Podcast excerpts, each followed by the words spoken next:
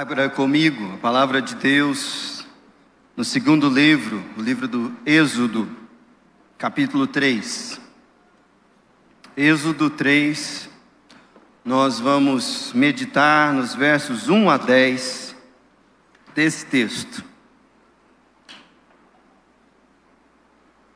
Se você já encontrou Êxodo 3, você marca aí e abre lá também em Lucas capítulo 5 que nós vamos, na sequência, ler esse texto também. Lucas, capítulo 5. Começo a leitura de Êxodo,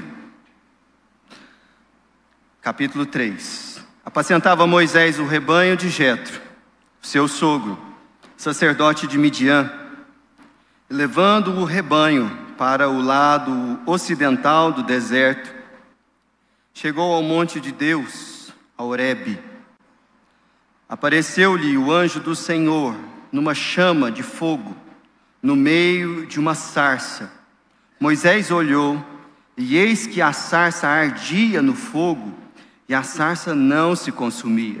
Então disse consigo mesmo: Irei para lá e verei essa grande maravilha, porque a sarça não se queima. Vendo o Senhor que eles se voltava para ver, Deus, do meio da sarça, o chamou e disse: Moisés, Moisés. E ele respondeu: Eis-me aqui. Deus continuou: Não te chegues para cá, tira as sandálias dos pés, porque o lugar em que estás é terra santa. Disse mais: Eu sou o Deus do teu pai, o Deus de Abraão, o Deus de Isaac, o Deus de Jacó. Moisés escondeu o rosto, porque temeu olhar para Deus. Disse ainda o Senhor: Certamente vi a aflição do meu povo, que está no Egito, e ouvi o seu clamor por causa dos seus exatores.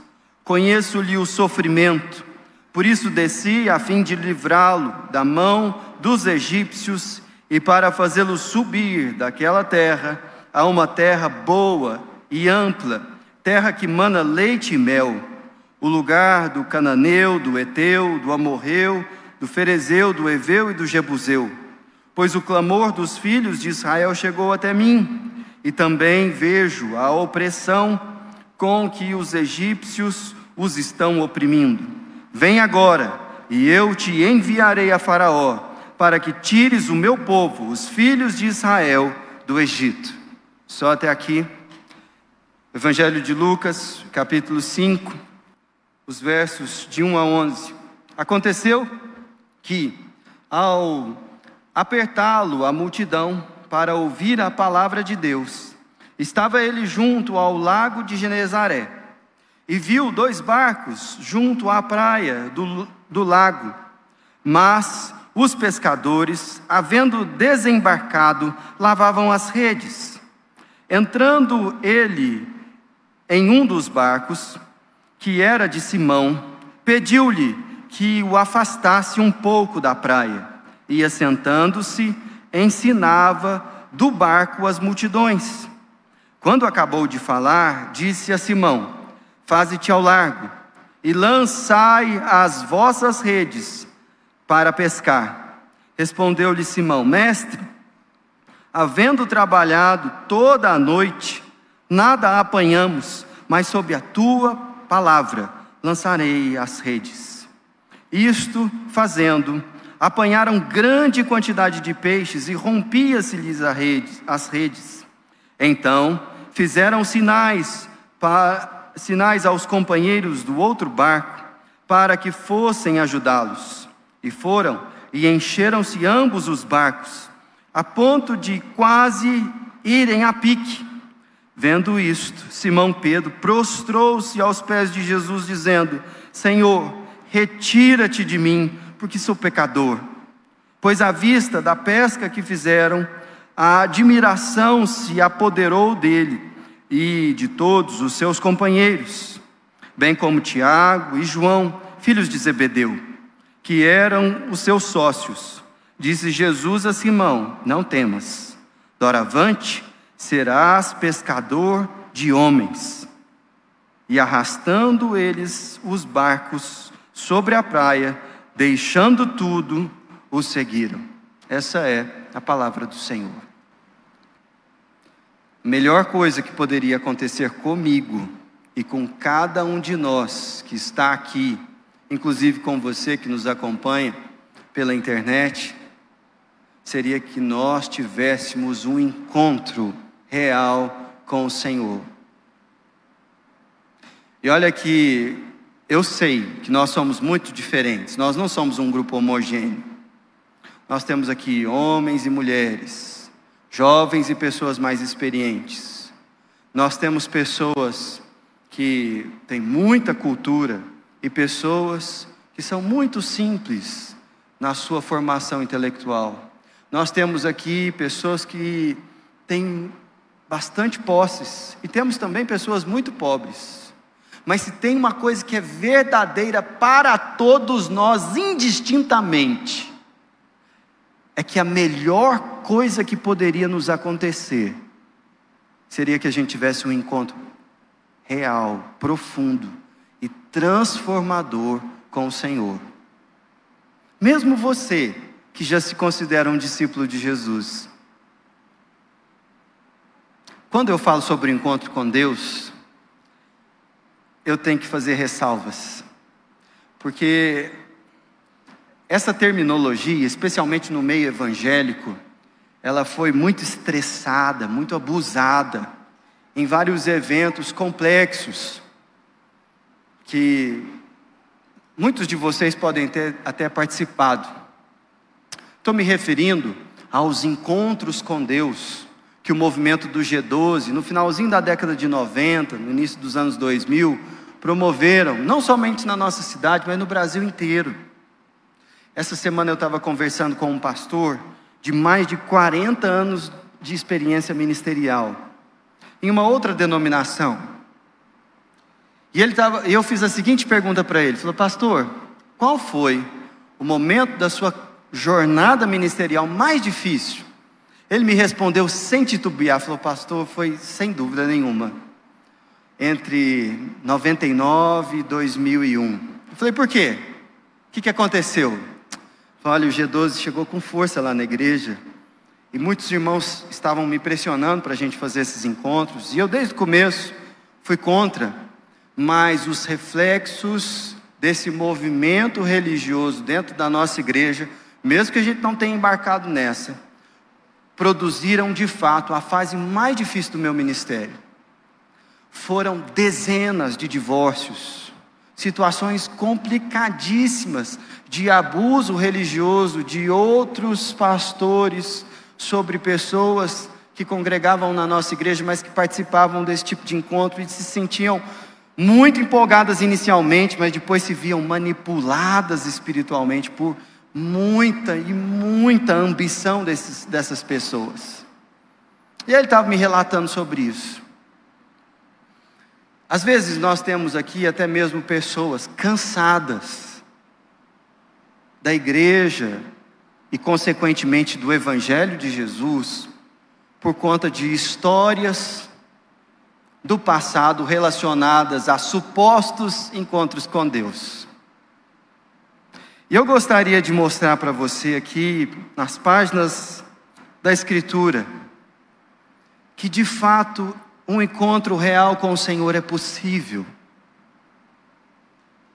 que Ele é transformador, e que ele é uma bênção, desde que de fato seja um encontro com o Senhor. E é verdade que nós não podemos manipular Deus, não podemos produzir aquilo que somente o Senhor pode nos dar, mas nós aprendemos com as Escrituras a distinguir o falso do verdadeiro.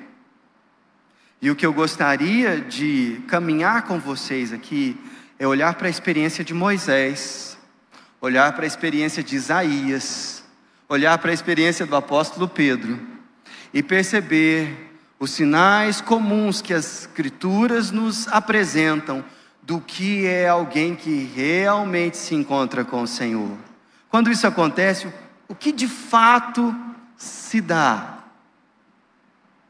Se você está aqui desde o início do culto, perceberá que nós lemos como primeiro texto dessa, desse culto Isaías capítulo 6, quando o próprio profeta registra o seu chamado.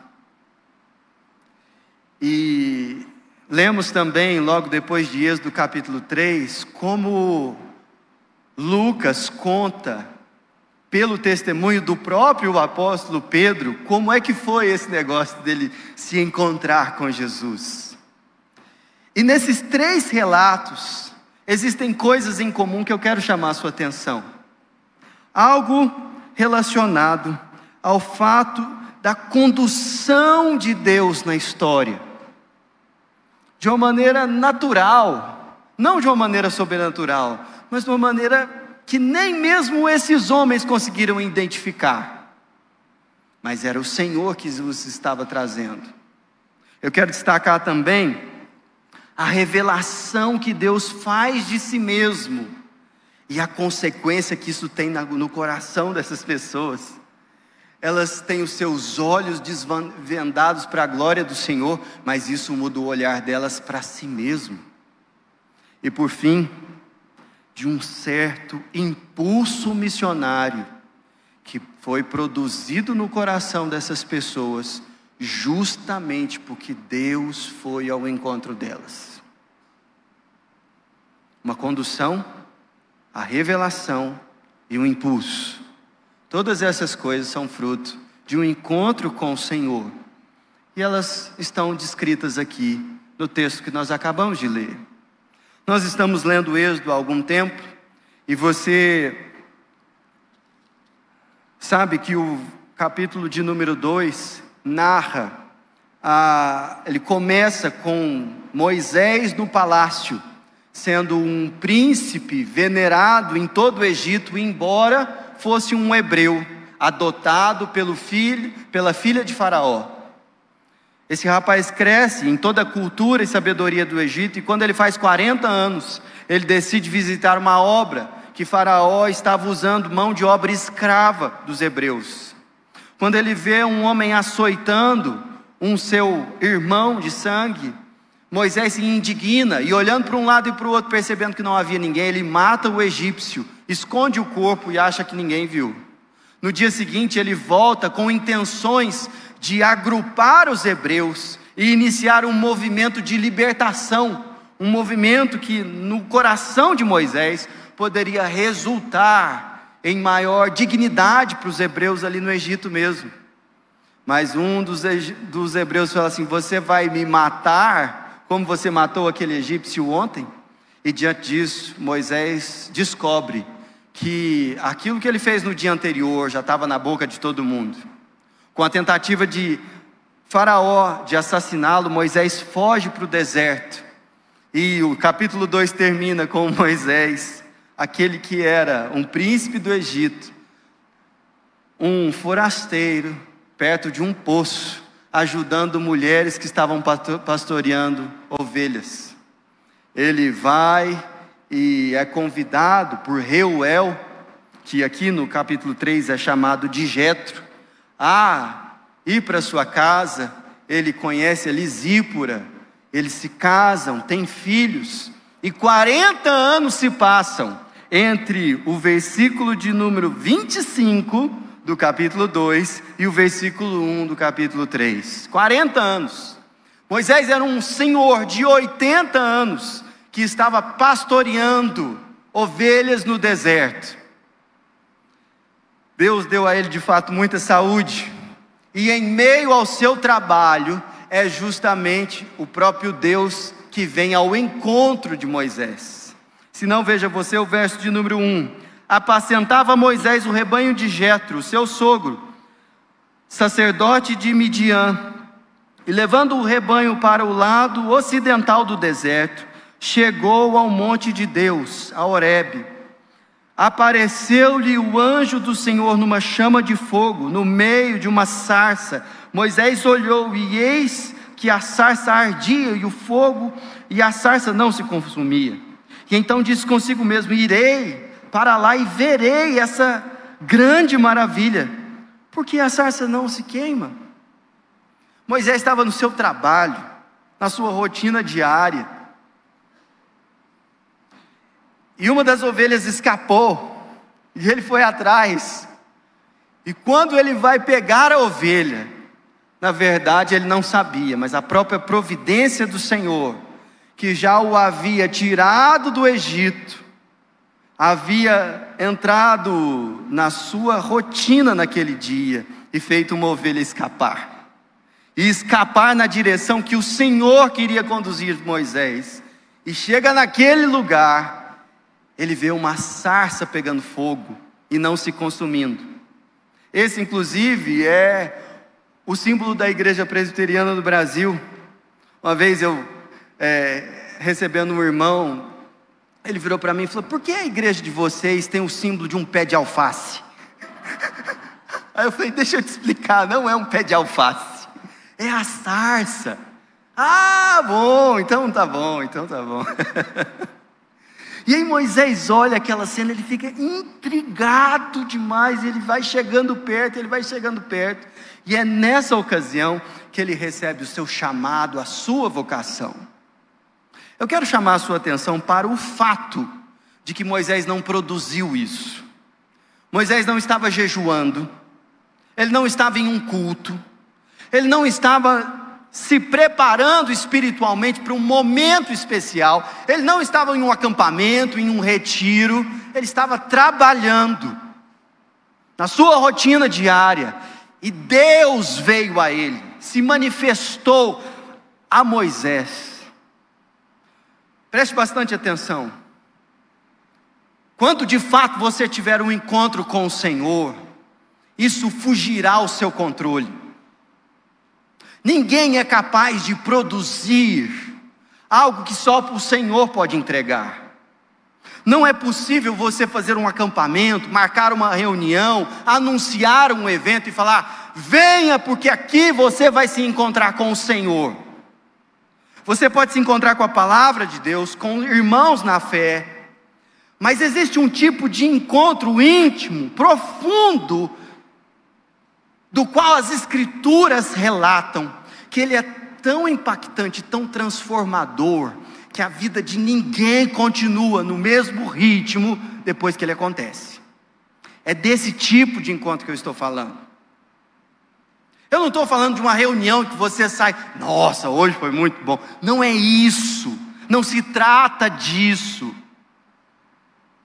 A Bíblia fala sobre uma dimensão de relacionamento pessoal com Deus, em que nós experimentamos de fato a Sua presença real diante de nós, e isso é apavorante. Isso é apavorante. Se você olhar para Moisés, para Isaías e para Pedro, em cada uma dessas situações, o resultado imediato desses homens foi tirar as sandálias dos pés e se prostrarem, falarem: ai de mim, porque eu sou pecador, e falar: retira-te de mim retira-te de mim. É isso que nós vemos nas Escrituras. E por quê? Porque diante de um encontro com o Senhor, Deus se revela. Deus se revela. E essa revelação, ela é ao mesmo tempo maravilhosa e na mesma proporção apavorante.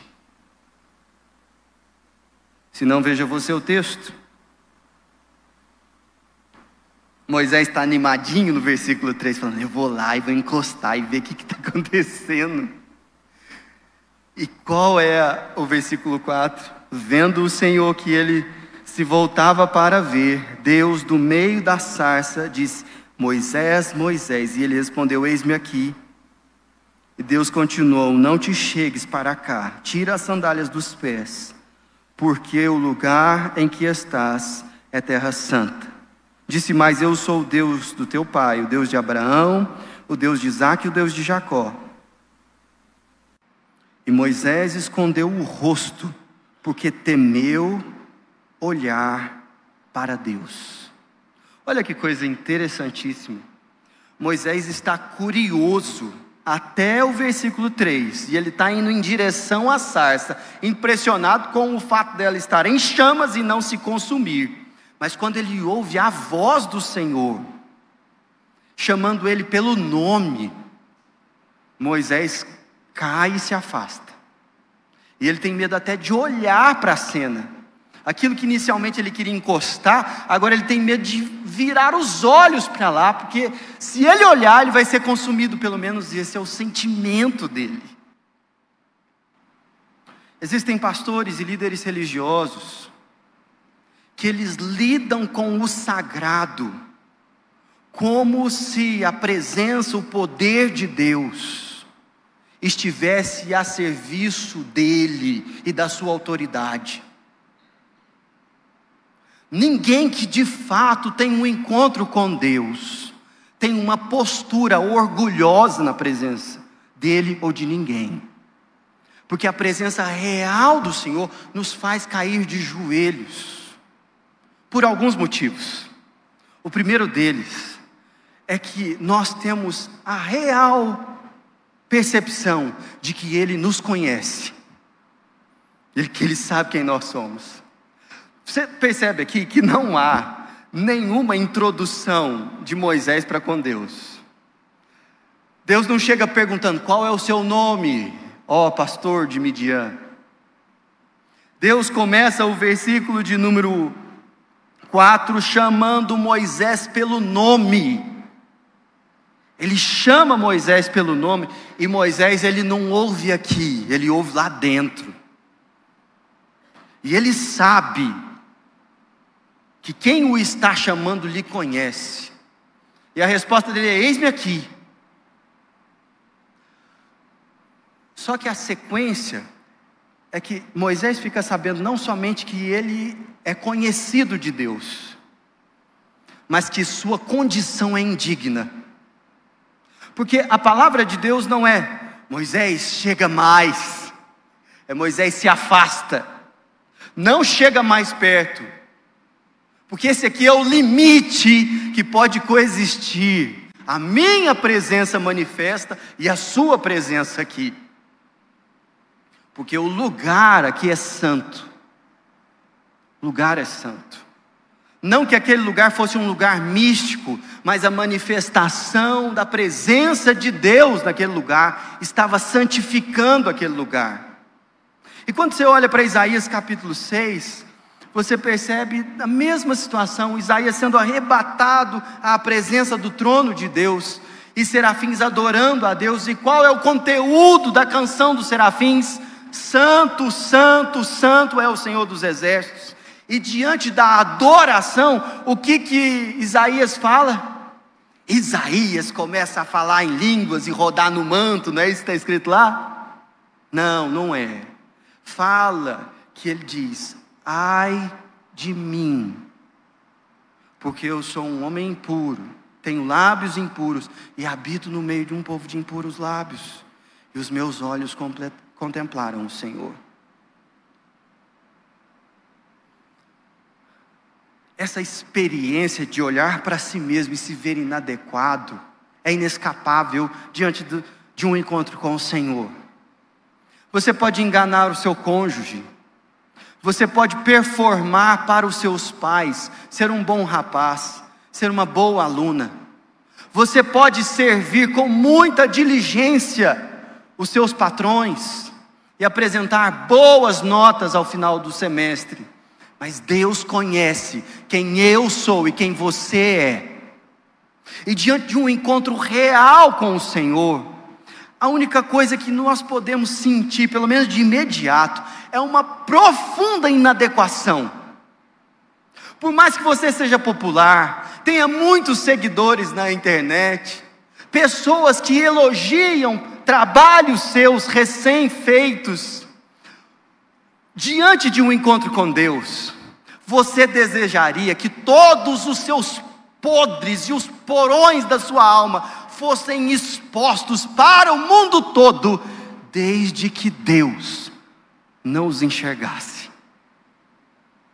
desde que o Senhor tivesse os olhos dele tapados para o seu pecado. E essa é a experiência de Moisés. Ele está lá, ele está encolhido, e ele ouve o seu nome, ele percebe a santidade de Deus, e ele ouve que tudo aquilo que ele tinha aprendido até então, seja da sua mãe Joquebede, seja do Jetro, o seu sogro, a respeito do Senhor, eram verdade. O Senhor diz no versículo de número 6: Eu sou o Deus do teu pai, o Deus de Abraão, o Deus de Isaac e o Deus de Jacó. E é aí que Moisés esconde o rosto. Sabe essas lições que você, moço, moça, vem ouvindo na escola bíblica dominical, desde que você tem memória da sua presença nesse lugar? Sabe as histórias do Antigo Testamento e as histórias do Novo Testamento? Um encontro real com o Senhor faria você ter contato com aquele que de fato não somente inspirou as Escrituras, mas tem conduzido a história, desde Gênesis e até o fim dos tempos. E ele diz uma coisa interessante: ele não fala, eu fui o Deus de Abraão, o Deus de Isaac, o Deus de Jacó. Olha para o texto e veja o que está escrito no versículo de número 6. Qual é o tempo verbal? Eu sou.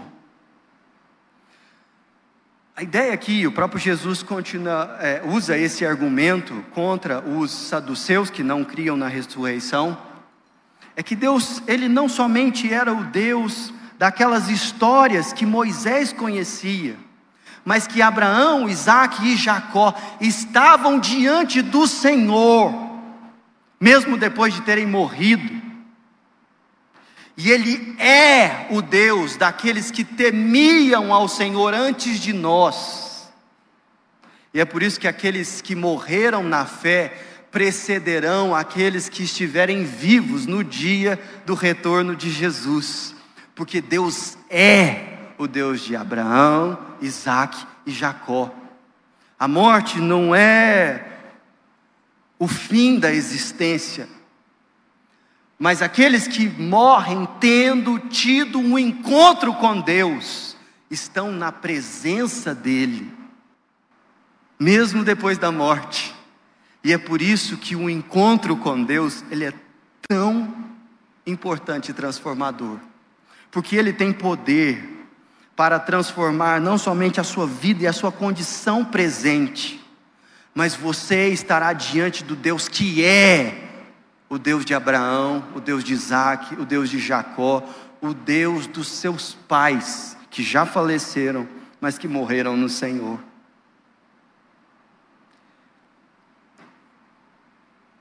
É disso que nós estamos falando.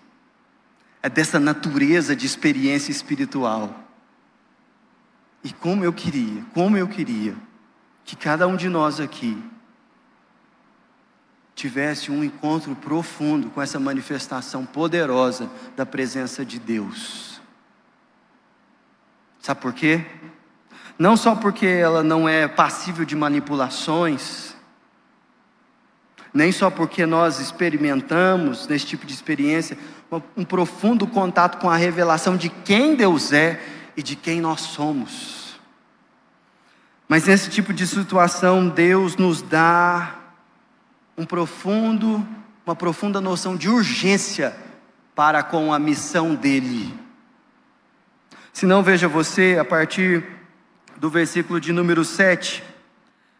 Disse ainda o Senhor: Certamente vi a aflição do meu povo, que está no Egito, e ouvi o seu clamor por causa dos seus exatores. Conheço-lhe o sofrimento, por isso desci a fim de livrá-lo da mão dos egípcios e para fazê-lo subir daquela terra a uma terra boa e ampla, terra que mana leite e mel.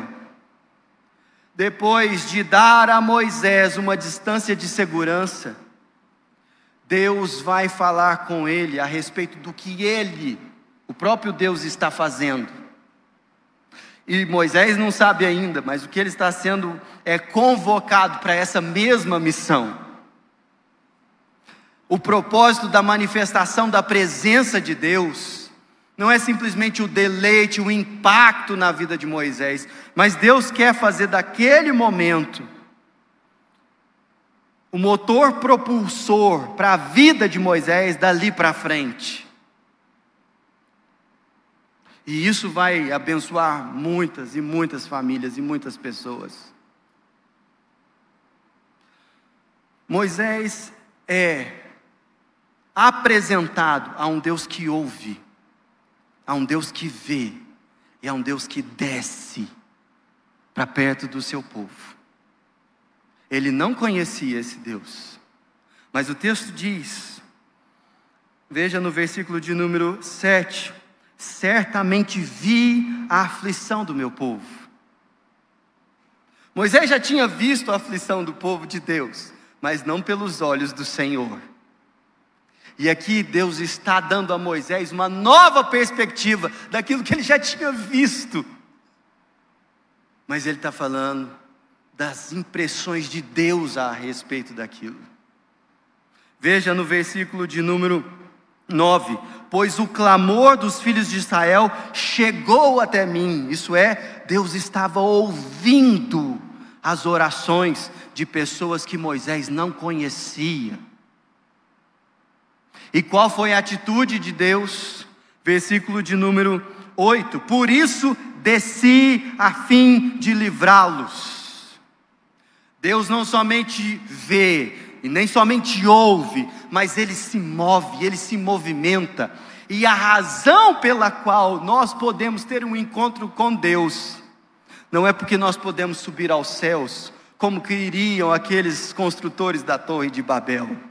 O Deus das Escrituras, ele desce e se manifesta no meio dos homens.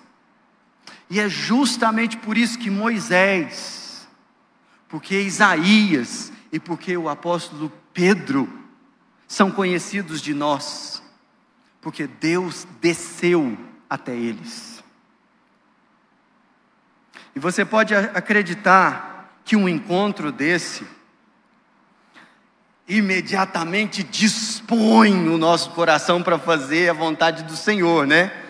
Como nós vemos em Isaías, que diz: Eis-me aqui, envia-me a mim. Mas olha o versículo de número 10. Vem agora, e eu te enviarei a Faraó, para que tires do meu povo os filhos de Israel do Egito. Claramente Deus comissiona Moisés, e na semana que vem nós vamos ver como ele respondeu. Mas o ponto é que eu e você mesmo que ele não tenha sido imediatamente voluntário a obedecer ao Senhor, não podemos negar que essa experiência aqui mudou completamente a vida desse homem. Porque ali ele recebeu uma missão. Se você já teve ou anseia por um encontro com Deus, isso é inescapável.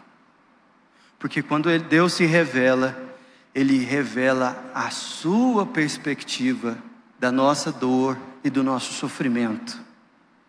E ele nos coloca diante dos nossos irmãos para abençoar não todo mundo, para abençoar o povo dele, a quem ele nos enviou.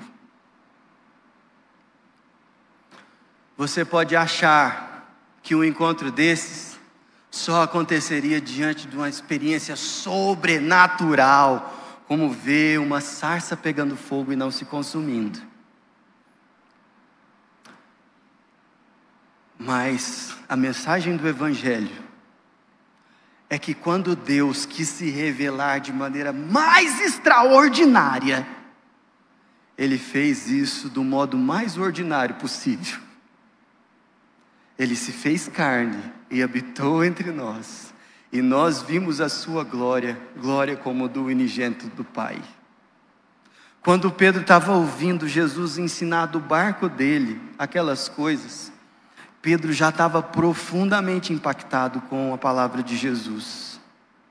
E ele tinha passado a noite em claro, ele estava extremamente frustrado com o fruto do seu trabalho.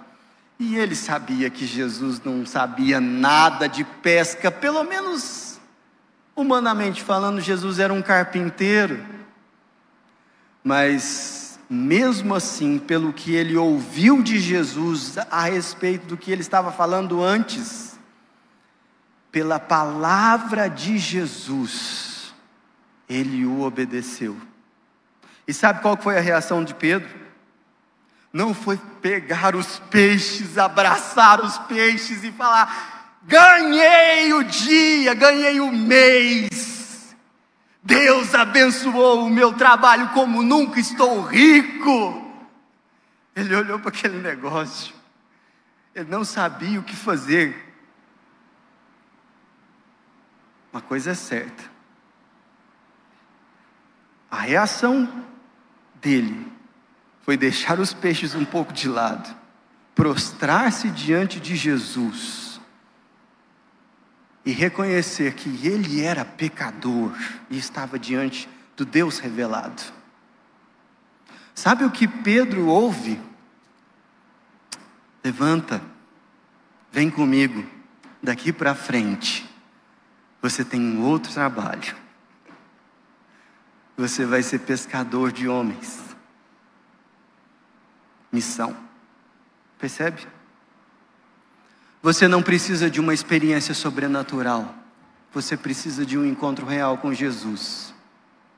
E do, depois do Pentecostes, em que o Espírito Santo foi derramado sobre a igreja, a experiência de Moisés, a experiência de Isaías, não está restrita aos apóstolos. Porque Deus derramou o seu Espírito sobre a igreja todos nós podemos ter contato com a revelação real de seu Filho Jesus através das Escrituras. E de quando em vez a gente está lendo a palavra, está conversando com um amigo, está numa experiência de culto, e alguém experimenta algo com o Senhor que enquanto tem uns bostejando e dando uma olhada no celular, ele não se aguenta dentro de si, porque sabe que está diante do rei. Ah, como eu quero que essa seja a minha experiência, que essa seja a sua experiência. Nada pode impactar a nossa vida com mais poder e transformação. Eu gostaria de encerrar esse nosso momento aplicando essa palavra em algumas direções diferentes. E a primeira delas, eu quero falar com você que ouve a palavra encontro com Deus e até arrepia por conta daquilo que aconteceu com você no passado. Você que está machucado por causa de um lobo com um cajado na mão. Deixa eu te falar um negócio o falso não anula o verdadeiro. Isso também é para respeito da fé e da experiência de caminhada com o Senhor. O fato de pessoas terem usado a igreja, o nome de Jesus e até mesmo a palavra de Deus para fazer aquilo que a palavra de Deus não os autoriza, não anula o fato de que Deus continua se revelando pessoalmente a pessoas através do seu filho. Eu queria animar você nessa noite, porque a razão pela qual Deus trouxe você aqui, mesmo tão machucado, é que o bom pastor, que dá a vida pelas ovelhas, continua a olhar por você. Portanto, a melhor coisa que você poderia fazer essa noite é orar e falar: dá-me um encontro contigo. Eu já experimentei tanto de tantas religiões, mas se o que esse texto está dizendo é verdade, eu gostaria de me encontrar com o Senhor. E essa deveria ser a sua oração hoje. Mas eu quero falar com você também, que acredita que já teve um encontro com o Senhor, que ama Jesus de coração, conhece, ama as Escrituras, mas se sente frio, se sente desconectado. Você vem para a igreja, você até quer, mas a coisa não acontece. As músicas que você gosta são tocadas, os textos que você já leu e conheceu desde antes estão diante de você e o seu coração parece bronze. Você não está sozinho. Irmãos na fé aqui já passaram por isso várias e várias vezes. E a nossa caminhada espiritual, ela tem estações. E às vezes a gente está no verão, mas às vezes a gente está no inverno. Sabe o que pode mudar esse ciclo? Deus vir sobre você com um renovo especial de um encontro pessoal com Ele. Eu queria desafiar você a orar por isso. Senhor, tem misericórdia de mim. Faz arder a chama do Evangelho no meu peito novamente. Eu não quero te servir assim, fria e descompromissadamente. Eu queria falar especialmente com você adolescente, pré-adolescente, jovem, você especialmente que está ainda na fase escolar. O texto que nós lemos aqui aconteceu com um homem de 80 anos. 80 anos. E tanta coisa bonita já aconteceu e, e mesmo assim, tanta coisa bonita aconteceu com Moisés, depois de um encontro com Deus. O que será da sua vida, se ainda nos seus primeiros anos, Deus não se manifestar a você? Uma coisa é certa, seja o que for com que Deus vai sustentar você no seu trabalho, a missão de Deus sempre será o seu principal objetivo. Por isso eu quero desafiar você a não somente pedir um encontro com Deus, mas comunicar a você que caso você seja um discípulo de Jesus, você tem uma missão. Isso é intransferível e urgente. Ir às ovelhas e ao povo de Deus para manifestar aquilo que Deus já conquistou na vida deles. Seja através da palavra, do ensino, da pregação, de obras de misericórdia, seja através da odontologia, da enfermagem, da docência, seja você um servidor público, se você tiver um encontro com o Senhor, ou se você já teve um encontro com o Senhor, Deus fará de você muito mais do que um burocrata, um administrador de empresa, um funcionário público. Deus fará de você alguém enviado às ovelhas perdidas da casa de Israel. Por isso, Peça um encontro com o Senhor se você não tem a missão pulsando no seu coração. Se você tem dificuldade de administrar o seu dinheiro em relação ao reino de Deus, algo mais profundo do Senhor pode acontecer com você e você não entregar somente suas finanças, você entregar seu corpo, sua energia, quem você é. Os pastores e presbíteros dessa igreja têm orado por vocês. É, vocês, viu? Tomás, Samuca, Davi, Lucas. Os próximos pastores desta igreja têm a idade de vocês hoje. Quem sabe? Deus não está chamando vocês para o ministério, chamando vocês para ir para outras nações, falar de Jesus para outras pessoas. Quem sabe? Feche os seus olhos. Vamos orar. Senhor, nós te louvamos nessa noite, porque o Senhor é o Deus que ouve, o Senhor é o Deus que vê, e o Senhor é o Deus que desce.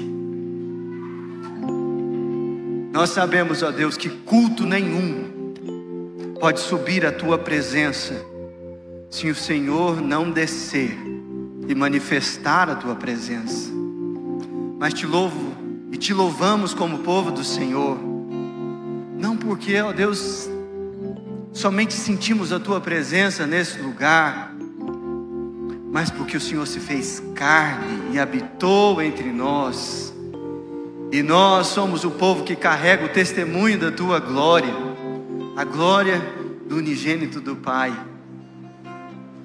E Deus, nós te pedimos um encontro contigo, sobre mim, sobre os meus irmãos, não para termos um êxtase, um frenesi espiritual, ou testemunhos e histórias para contar, mas para que o teu nome seja glorificado na nossa vida e na vida dos nossos filhos, dos netos e daqueles que virão. Deus visita, Senhor, o teu povo e aviva a obra do Senhor em nós. O Senhor que é o Deus de Isaac, Deus de Jacó, o Deus de Moisés, o Deus de Pedro, o Deus de Isaías, e é o nosso Deus.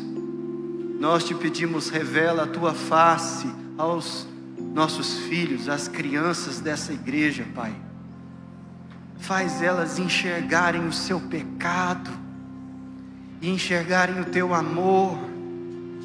Deus abençoa os homens e as mulheres dessa igreja no seu trabalho, e que essa bênção, Deus, seja sinal de que o Senhor está com eles, não somente no templo, mas no seu lugar de ofício. Deus manifesta a tua presença nos escritórios amanhã, nas salas de aula, nas enfermarias. Visita, Deus, o teu povo nos consultórios e manifesta a tua graça, Deus, e a presença real do Senhor. Fala o nome da gente, Deus, de um jeito que a gente ouça e se perceba indigno, mas amado do Senhor.